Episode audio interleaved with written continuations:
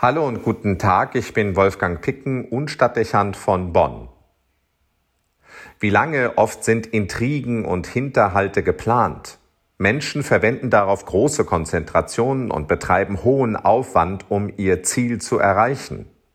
Es geht darum, einen anderen kalt zu stellen oder zu eliminieren.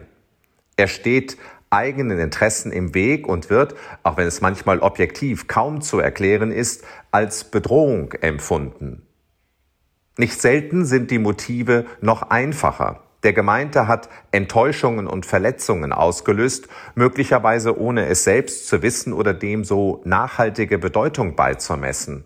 Und jetzt treffen die so gekränkten und Verletzten aufeinander und stellen vielleicht selbst überrascht fest, dass sie eine gemeinsame Erfahrung und einen verbindenden Schmerz haben, der auf ein und dieselbe Person zurückzuführen ist. Es ergibt sich eine sehr spezielle Form von Solidarität und dem Verlangen nach Wiedergutmachung. Man tauscht sich aus, berichtet von der eigenen Verletzung und redet sich gegenseitig in Rage. Stell dir vor, auch mir ist das passiert. Und so wird ein Stein neben den anderen gelegt. Fraglos entfernt sich dabei manche Darstellung von der Wahrheit, weil ein hohes Maß an Emotionalität eine Rolle spielt. Nicht ausgeschlossen, dass je länger der Austausch dauert, das als persönliche Geschichte dargestellte nur eine Erzählung ist, die der Einzelne selbst nur vom Hörensagen kennt oder die frei ergänzt oder sogar vollständig erfunden ist. Das aber spielt keine Rolle mehr, solange der einzelne Beitrag in das Gesamtbild passt, das sich langsam ergibt. Gegenüber so Angeklagten gibt es keine Verpflichtung zur Wahrhaftigkeit. Sie haben es sich selbst zuzuschreiben, dass man so mit ihnen umgeht. Es trifft sie in jedem Fall zurecht. Und vieles von dem, was konstruiert und ausgedacht ist, hat vielleicht doch so stattgefunden. Man weiß ja nicht genau, was der andere im Verborgenen sonst noch so tut. Es würde jedenfalls zu seinem Charakter und seinem Verhalten passen. Also ist jede Mutmaßung und jeder Verdacht gerechtfertigt und wird blitzschnell zur Realität, die bei nächster Gelegenheit bereits als sichere Information an den Nächsten weitergereicht wird. Solche Prozesse verselbstständigen sich schnell und kennen keine Objektivierung mehr. Sie ergeben die klare Einschätzung einer Person, die keinen Zweifel mehr lässt und die schlüssig nur zu einem Resultat führt. Dieser Mensch ist eine Bedrohung und muss aus dem Weg geräumt werden.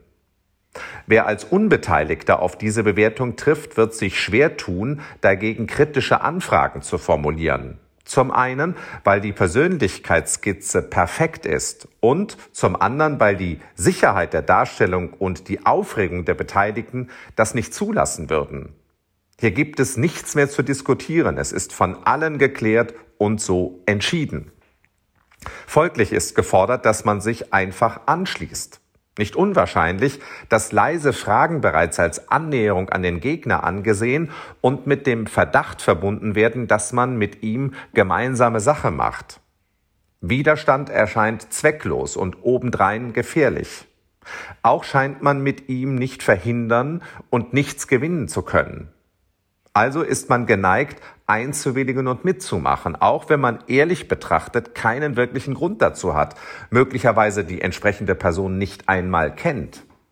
So wird die Zahl der Beteiligten schnell größer und die Lage immer bedrohlicher. Ohne Frage kann es dann zu Reaktionen und Eskalationen kommen, die sich verselbstständigen. Es braucht dann nur eine Stimme, eine stark formulierte Forderung nach Konsequenzen und schon erscheint jede Form von Bewertung, Bestrafung und auch Gewalt gerechtfertigt. Es kommt zu Exzessen von Niedertracht, die nicht selten strategisch aufgesetzt sind und haarklein exekutiert werden, bis der andere am Ende ist. Das kann im kleinen privaten Umfeld geschehen, aber auch am Arbeitsplatz oder in den großen gesellschaftlichen und politischen Debatten, an denen sich dann nicht selten auch Medien intensiv beteiligen. Wer so ins Fadenkreuz geraten ist, hat keine Chance mehr. Was wir in der Passion Jesu lesen, ist also keine Konstruktion. Es ist eine reale Geschichte der gezielten Intrige und Vernichtung eines Menschen durch die Kollaboration vieler. darunter Anführer und Demagogen, aber auch Mittäter und Mitläufer, auch Randfiguren und Zuschauer. Es gibt viele Rollen in solch düsteren Spielen und viele scheußliche Details. Aus der Distanz betrachtet sollte uns das erschrecken und wachsam machen, damit wir nicht zum Teil einer solchen Inszenierung werden. Sie verletzt die Würde des Menschen in doppelter Hinsicht, die des Angegriffenen, aber auch die des Angreifers. Kein Spiel, an dem man sich beteiligen sollte, auch nicht als Mitläufer. Was die Leidensgeschichte Jesu zudem deutlich macht, ist, dass es sein kann, dass nichts, aber auch gar nichts an den Vorwürfen dran ist. Sie haben oft kaum ein oder gar kein Fundamentum in Re. Stattdessen sind sie nur darin begründet, dass die Interessen und Eitelkeiten Einzelner berührt sind oder nicht selten auch üble Charakteren sich ihr Betätigungsfeld suchen. Die Wahrhaftigkeit liegt meist im Nebel, wohingegen das Urteil sehr konkret und brutal ist. Hier heißt es, auch wenn es schwer ist, Abstand nehmen und genau hinsehen. Nichts kann von der Verpflichtung zur gewissenhaften Prüfung entbinden, auch nicht die Vorprüfung durch andere oder die Entscheidung von vermeintlichen Mehrheiten. Die Würde des Menschen verpflichtet zur Wahrhaftigkeit und immer auch zur Angemessenheit des eigenen Handelns.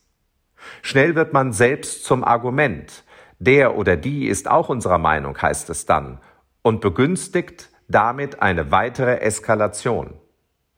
Also heißt es vorsichtig zu sein, wenn sich solche Wellen gegen Menschen aufbauen, zurückzuweichen, genau hinzusehen, sich nicht einfach nur mitreißen zu lassen und auch den Mut aufzubringen, sich gegebenenfalls querzustellen, weil sonst Schlimmeres drohen kann. Am Ende steht nämlich meist Vernichtung und dann war man irgendwie beteiligt. Eine schwere und vermeidbare Hypothek. Wolfgang Picken für den Podcast Spitzen aus Kirche und Politik.